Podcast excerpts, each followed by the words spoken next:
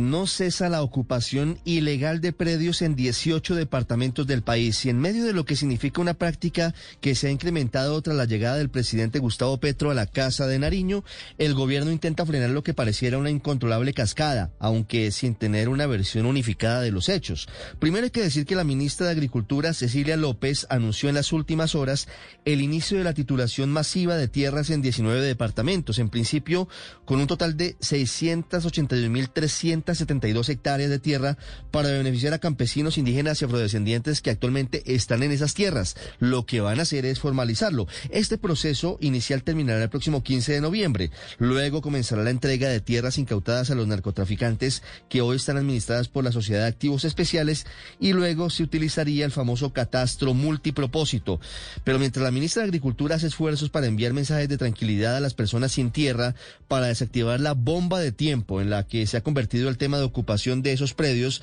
llamó la atención el cruce de cables entre el ministro de Defensa y el director de la policía en torno a saber quiénes son los responsables de esa actividad. Primero, el general Henry Sanabria afirmó que investigan si detrás de algunos casos de ocupación de tierras están el ELN, las disidencias de las FARC y el clan del Golfo con el fin de facilitar la ruta del narcotráfico y unas horas después el ministro de Defensa Iván Velázquez afirmó en el Congreso que esa era apenas una hipótesis que no estaba confirmada. Lo más importante es que haya un mensaje unificado del gobierno en el sentido de avanzar hacia una redistribución ordenada y justa de tierras sin abrir puertas o relativizar acciones ilegales como la ocupación de la propiedad privada.